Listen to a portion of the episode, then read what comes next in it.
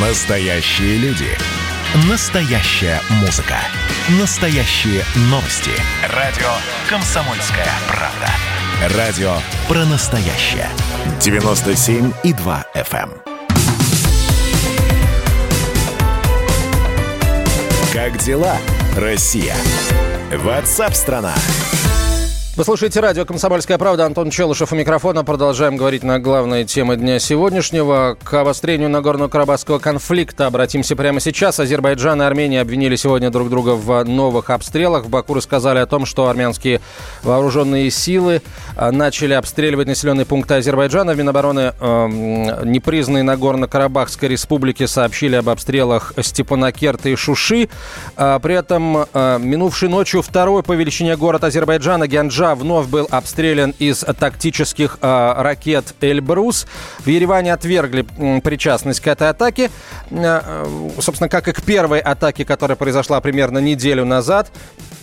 А В результате этого ракетного удара погибли 13 человек, еще 52 пострадали. А, Разбор завалов на месте а, па- падения ракет продолжается. Обстановка в регионе обострилась 27 сентября. Баку и Ереван обвинили друг друга в начале обстрела своих позиций у линии сопр- соприкосновения в Нагорном Карабахе. На прямую связь со студией выходит политолог Александр Асафов. Александр Николаевич, здравствуйте. Здравствуйте.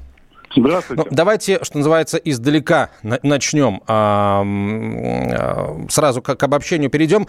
А Возможно ли э, на нынешней э, стадии конфликта э, достижение, во-первых, прекращения огня, а во-вторых, можно ли говорить о каком-то компромиссе сейчас? Если да, то о каком? Вы знаете, судя по тому, что сами участники говорят, я имею в виду, например, то самое интервью э, Дмитрия Киселева, в котором участвовало и, и политическое руководство Азербайджана, и политическое руководство Армении, компромисс возможен. Уже сейчас накал значительно меньше, чем э, в начале э, этих событий, и компромисс, в принципе, возможен, иначе бы не было тех самых московских соглашений. Но что должно стать толчком к нему, чтобы прекратились обстрелы, это э, пока большой вопрос. Они, конечно, говорят о готовности идти к компромиссу, но у каждого своя дорога, у каждого свои условия.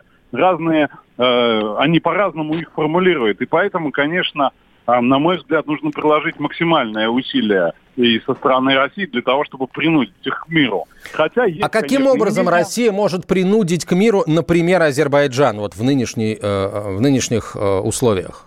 Ну, я считаю, что принуждать к миру нужно обе стороны, поскольку они оди- одинаково, да, о- одинаково готовы э, к, к войне, э, вот, и эту готовность выражают. На мой взгляд, речь может идти о э, экономическом давлении.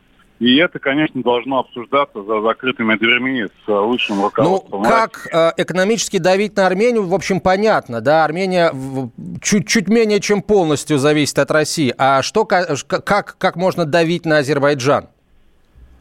Я думаю, что у нас э, хватает общих проектов. Это действительно так, эти проекты есть. У нас есть и торговля, связанная с Азербайджаном, э, достаточно серьезная. У нас есть и различные такие механизмы логистического характера, которые задействуют российскую инфраструктуру, в первую очередь порты.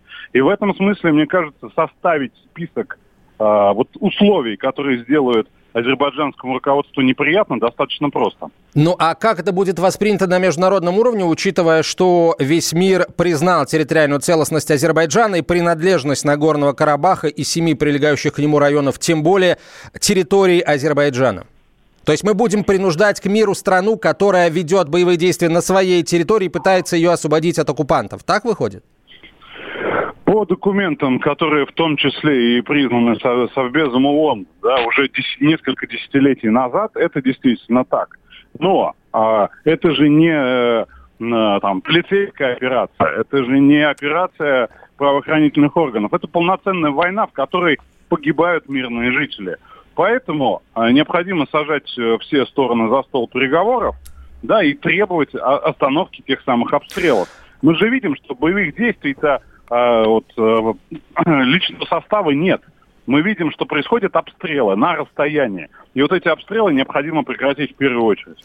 А как думаете, чего добивается Армения, нанеся уже два а, удара из тактических ракетных комплексов по 100% а, мирным кварталам Гянджи. А, и накануне, по-моему, или, может быть, чуть больше суток назад был обстрел еще и Ордубатского района. Это уже территория Нахичевани, анклава азербайджанского, который граничит с Арменией, Ираном и, кстати, с Турцией. Это та часть Азербайджана, которая имеет общую границу с Турцией.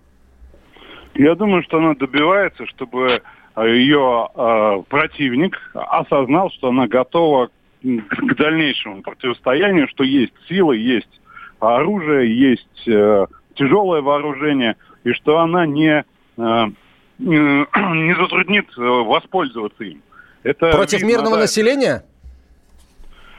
Видимо, да. Видимо, да. А... Вот. Мы видели, что а, армянское руководство тоже да, находится в странной позиции. В том же самом интервью можно, можно посмотреть, убедиться. И, конечно, поэтому нужна третья сила.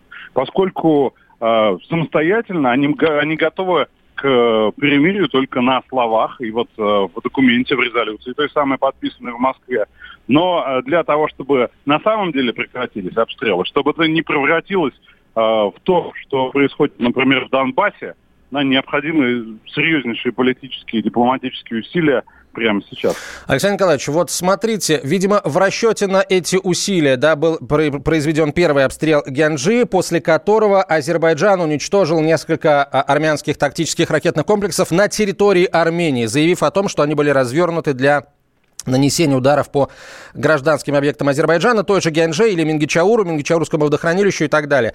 Вот. И это, в общем, не вызвало какой бы то ни было резкой реакции со стороны России. То есть это как расценивать? А, мы все время ждем каких-то а, громких заявлений, да, даже ультиматумов, высказанных в публичном поле. Но я считаю, что учитывая то состояние международного политического процесса, которое продемонстрировано, например, и ходом э, предвыборной кампании в США, ее международными обстоятельствами, и введением санкций э, по предполагаемому отравлению Навального, в этой стадии, конечно, все должно решаться за закрытыми э, дверями, без ультиматумов и вот таких публичных деклараций нашей повышенной озабоченности. Александр Николаевич, спасибо вам большое. На связи со студией был российский политолог Александр Асафов. Тем временем накануне президент Украины Владимир Зеленский встретился с президентом Турции Реджепом Тайпом Эрдоганом в Стамбуле. Они подписали военное соглашение и еще несколько совместных документов. Мы попросили прокомментировать это событие украинского политолога Михаила Погребинского. По его мнению, России надо всерьез воспринимать тайную встречу Зеленского э, с Ми-6, э, с британской разведслужбой, но не визит к Эрдогану. Прежде всего, я оцениваю сам факт визита в момент, когда этот герой, который принимает нашего героя, он э, сейчас напряг как бы не только Армению, а напряг и не только Россию, но даже Соединенные Штаты с э, Францией. Так что в этот момент э, обострения в Карабахе, ехать к человеку, который разжег там огонь войны и поддерживает его, подбрасывая дровишки каждый день, туда ехать надо быть кретином. Что касается всех этих договоренностей, то, ну, на мой взгляд, они ни на что не влияют. Ну, договорились там, ну, будет какое-то количество этих беспилотников или что-то там с э, уже угробленным нашим заводом Антонова, в котором, значит, профессиональные конструкторы давно покинули, значит, не работают работают уже. То есть это все, ну, паузы, как бы, которые обозначают тему, они работают в интересах украинского государства. Это продолжение пиаровского правления. Не ради дела, а ради как бы видимости дела. Ну, еще один комментарий относительно веса Владимира Зеленского э, в ходе его контактов э, с такими людьми, как э, тот же президент Турции Таип Эрдоган. Интерес совершенно понятный у Эрдогана. Он как бы проецирует свою геополитическое величие на очень широкий диапазон. Тут и Сирия, и Ирак, и Ливия, и Азербайджан, и сейчас и Украина. Это его интерес, не интерес Украины. Понимаете, президент Зеленский не имеет собственной позиции. Он ничего не понимает ни в геополитике, ни во внешней политике. И он является игрушкой во всех внешних силах, которые на него э, давлеют. Ну и в том числе игрушкой в руках украинских националистов. Я бы сказал, России следует серьезно воспринимать э, тайную встречу Зеленского с Ми-6. Из последних событий это единственное серьезное дело, которое, значит, не зная никаких деталей и учитывая давний опыт и профессионализм Ми-6, что там могут что-то задумывать, которое может быть чрезвычайно опасным не только для Украины, но и для России. Поэтому вот э, это действительно серьезно. А все остальное это абсолютно не серьезно. Мы продолжим через несколько минут. Это был Михаил Погребинский, украинский политолог, директор Киевского центра политических исследований и конфликтологии. Как дела, Россия? Ватсап-страна! страна